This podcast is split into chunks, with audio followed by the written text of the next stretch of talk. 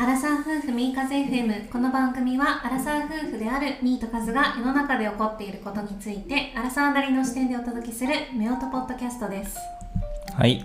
はいえっ、と、今日は、あの、うん映画を鑑賞2人でね、えーしてきたので、それについてお話ししたいなと思ってます。はい何の映画？はい。えっ、と、映画の名前が、マイスモールランドっていうタイトルの映画で、はい。まあ、これ2人でね、あの、先日見てきたんですけど、うん。えー簡単にちょっと概要だけお伝えすると、うん。えーまあ、クルド人の、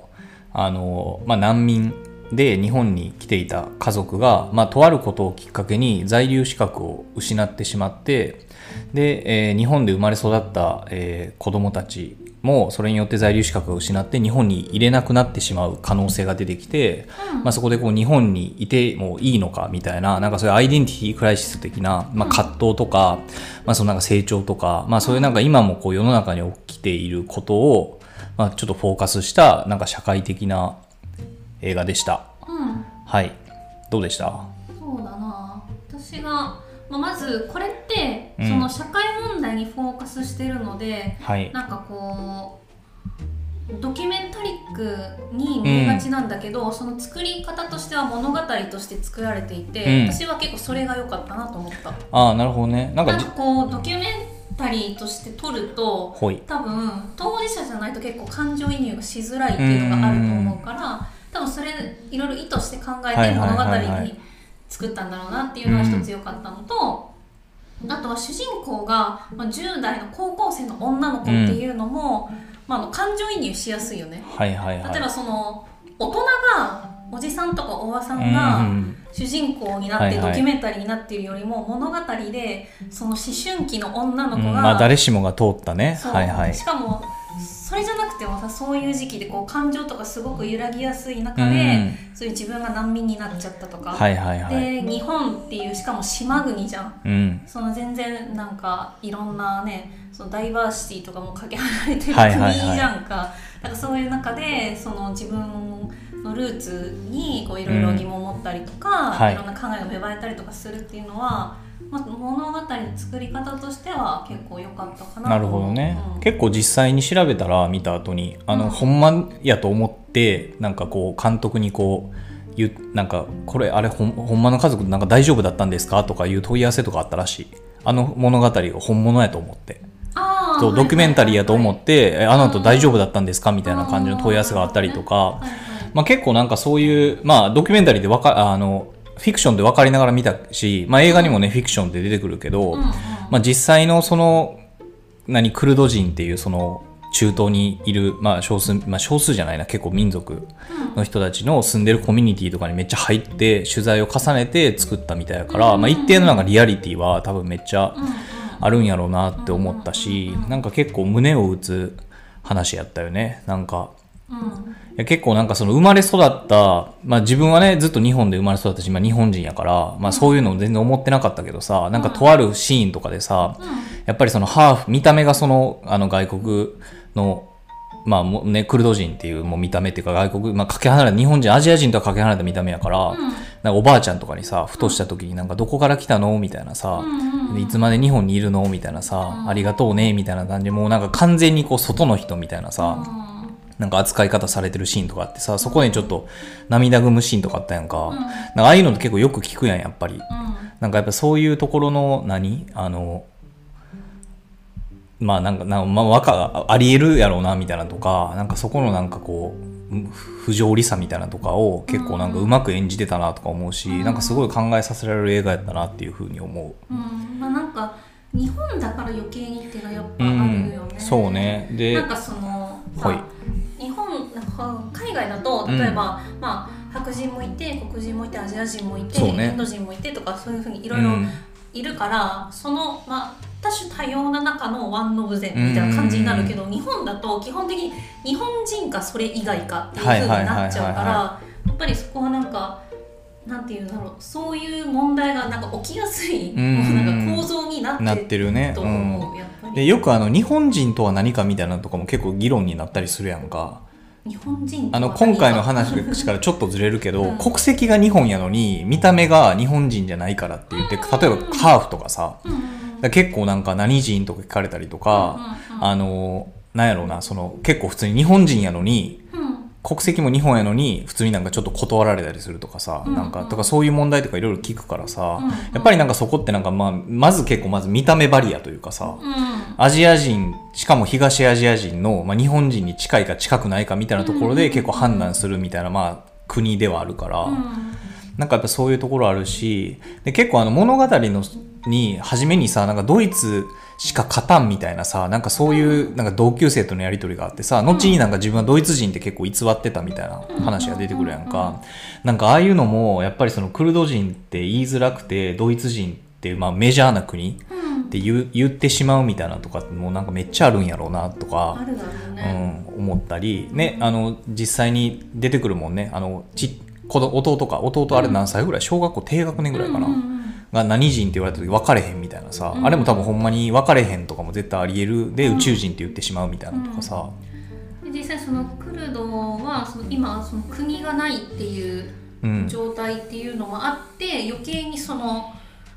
なんていうか私例えばその日本だと日本っていう国があってそうね、まあ、うん。日本っていうまあ民族、うん。まあ、そのアイヌとか琉球とかはあるんだけど、うん。っていうふうになってるから、はいそのはい。はい一つの国にこうなんか例えばそのいろんな民族とかいろんな宗教がたくさんあるとか、そういう感覚が多分さ、そうやね。結構希薄じゃん、うん。イコールやもんね。そうそうそう。国イコール民族みたいに結構なってしまってるから、なんかそこのね、まあ、感じ方がやっぱり私たちよりも絶対センシティブじゃん。センシティブやね。うん。だからずっとあそこのさ、ドラマの中でも印象的やったのってさ、まあ、あの、物語の中っていうか、その調べても出てくるけど、クルド人って大体イランとかトルコとか、うん。あの、まあ、中東にいる民族。で、うん。もともといて、まあ、そこが国がもうできたから、まあ、分断してしまったみたいなところで、今各国で結構独立運動とかしたりとか、まあ、弾圧とかされたりしてるらしいんやけど、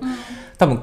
あの難民申請して来てるってことはどこかしらの国には属してたわけやんかもともうんうんうん。とけど一貫してそれがどこかわからんくて、うん。クルド人としか言えへんかったやんか、うん。うんで多分実際多分あのなんか埼玉の川口には、映画の舞台でも埼玉の川口やったけど、実際にその多いらしいけど、やっぱりなんかそれでクルド人コミュニティに言うと多分みんなクルド人って言うんやろうね、うん。なんかそこ、まあ弾圧されてきてるっていうのもあると思うけど、やっぱりなんかナショナリティをその国家に対して感じてるんじゃなくて、自分のその民族うんに感じてるっていうところは、やっぱりなんかこう、理解しがたいところはやっぱりあるよね。難しいというか、ちょっとなかなか多分そう当事者じゃないとわからない感覚っていうのはうん、そうそうそう思った。だからなんか多分昔のイスラエルとかもそうやったんやろうね。うん。ユダヤ人っていうので、今イスラエルって国家がね、6 70年前ぐらいできたけど、うん。言ってもそれまでなかったから国家が、うん。多分ユダヤ人って言ってイコール民族みたいな感じで国ではなかった。うん。今がそれがちょっと整合性取れてきてるみたいな感じあるけど、なんかそこの複雑さとかは、あの、やっぱりなんか、これからね、多分日本って人口減少していく中でどんどんこう人が増えていくみたいなこと言われてるけどさ、海外の人の、海外の人口もどんどん受け入れていかないと国が成り立てへんみたいなこと言われてるから、うん。なんかああいう問題って多分めちゃめちゃ起きるはずやんか。うん。なんかそこに対する学びみたいなのはもっとこう積極的にしないとうんいけないんやろうなと思ったし、あのね、劇中にも小学校が出てくるけどなんか言ってたもんね。なんか今はもういっぱいいるみたいな話してたよ。昔と違ってねそうそうそう。で、実際さ、俺あの新大久保に初めて行った時に、東京の、はいもうずっと前やけど、うん新大久保にもなんかちょっと道入ったら、まあ、新宿区の小学校とかあんねんけど、うんうんめちゃめちゃ何カ国語の言語で挨拶が書いてる学校があって、多分もう新大久保とかも人種のるつぼみたいなとこや、日本の。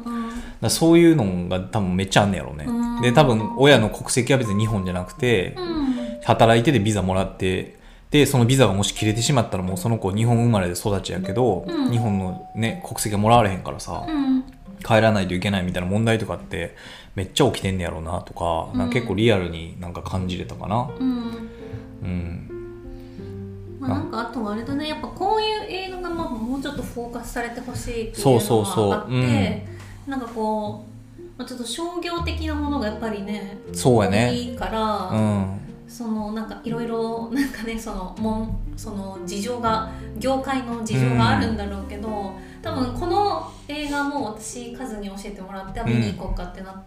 たから普通に生活しててなんか映画見ようかなって思っても多分なかなかここにこの映画に多分たどり着かない気がするのね。ミニシアターでしか多分やってないし、まあ、これ聞いてる方もえそんな映画あったんだって思う方の方が多分多いんじゃないかなと思うから。そうやね実際だって昨日さ、うん。コ公開したのが多分全国公開封切りが5月6で金曜日なんやけど、まあ、ゴールデンウィーク中っていうのもあったかもしれないけどそれで見に行ったのはその次の昨日だ5月7に見たわけですけど、我々は。4人しかおらんかったもんな。あの、1日2回しかやってなくて、多分まだ4回目とかやのに、に4人しかおれへんかったっていう。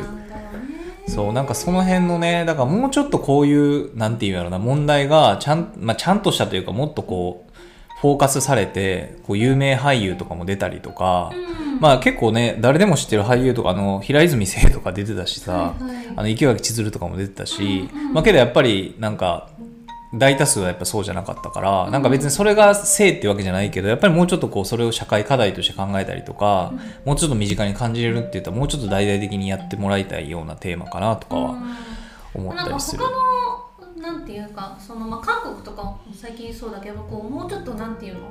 こう日本よりもこうソーシャライズされた映画がかいろいろ賞を取ったりとか、はいはいは社会問題にフォーカスしたものが、うん。まあ、日本とかもそうじゃん。多分、うんえー、となんだっけ？万引き家族とかそういうそうね。はい感じじゃん。はいはい。なんかだからなんかそのその一環っていうかその流れで、うん。こういう映画をねなんかミニシアターだけにとどまらずいろん。な人に見てほしいなってそうね、それこそね、あの入国管理局とかのシーンとか出てきてね、実際やっぱあの問題とかね、うん。スリランカ人の方の問題とかあったし、うん。だけどあの結構そのさ、あの最近あのドクター・ストレンジ見に行ったやん、一人であのうん。マーベルのやつ。うん。マーベルとか、まあ、ディズニーがになったからっていうのもあるかもしれへんけど、めっちゃ最近意識してるで。めっちゃ出てくる。いろんな人種が。ヒーローがその、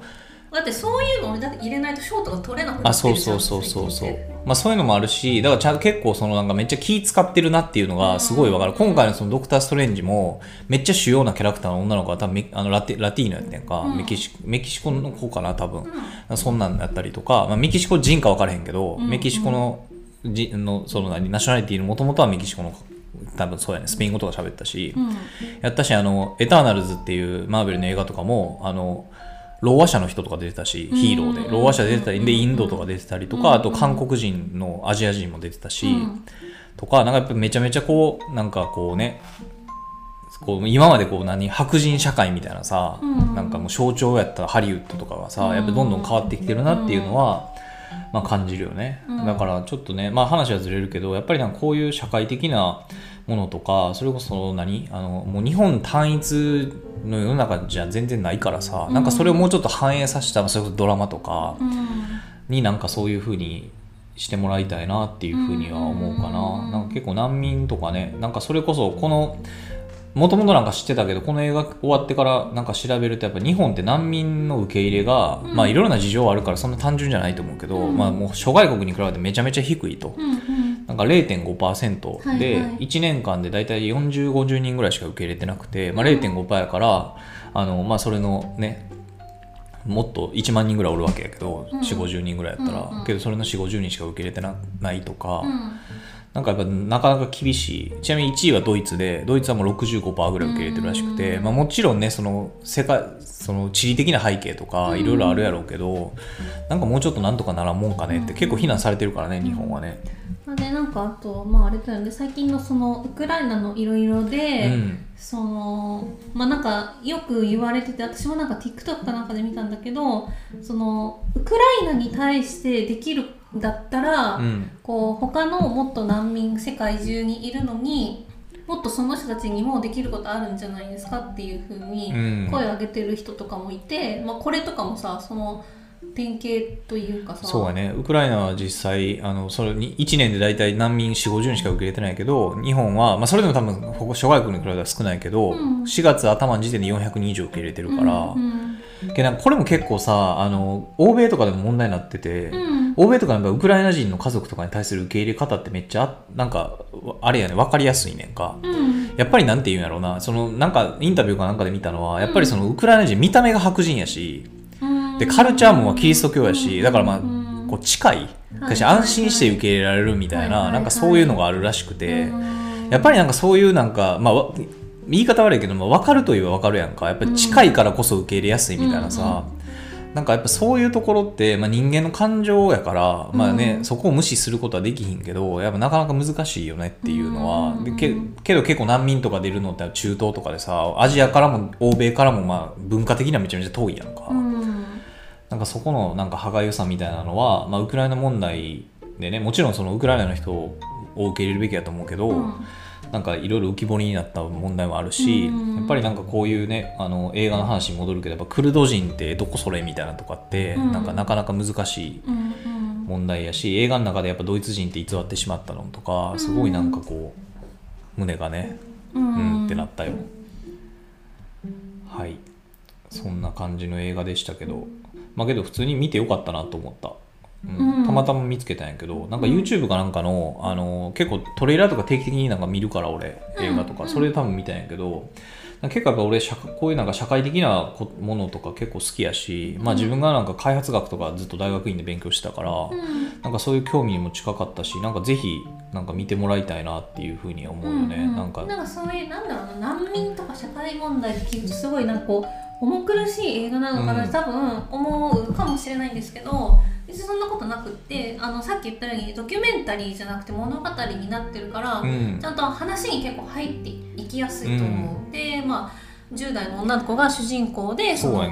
なんかそのバイト先のなんかに普通の日本人の男の子とちょっと仲良くなってそのうん。自分の状況をどんどん明かしていく姿とか、うん。なんか普通にそういうまあ、恋愛映画に近いような感じで割と撮ってる部分もあるからあそうやね。うん。そんなに重くはない。うん。うん。なんか普通にこう誰もが抱いてたあの何青春時代のうんあれを、まあ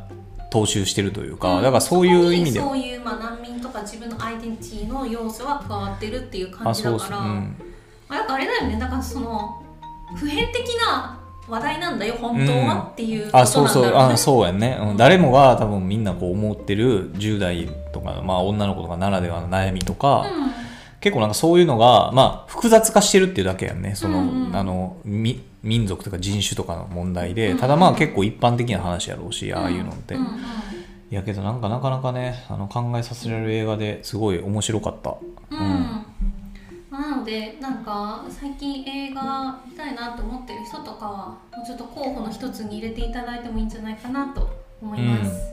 思います。はい、はい。こんな感じですか？そんな感じかな。多分ねあの東京とかは長くやってるかもしれんけど、うん。あのうちの近所のねその映画館の昨日の4人とかの入りようやったら結構早く終わる。可能性があるから場所によっては結構もう2週間ぐらいで終わってまんちゃうかっていうところあるから急ぎ、うんちょっと急ぎ見に行ってもらいたいよね。はい、はい、はい、ということで今日は、えー、とマイスモスモールランド。マイスモールランドです。マイスモールランドとはい。いう映画をご紹介させていただきました。えーっとこのポッドキャストではご質問ご意見ご感想お便りなどお待ちしております概要欄に Google フォーム貼ってますのでそちらからぜひ送ってください。でははいまた来週お会いしましょう。バイバイ。バイバイ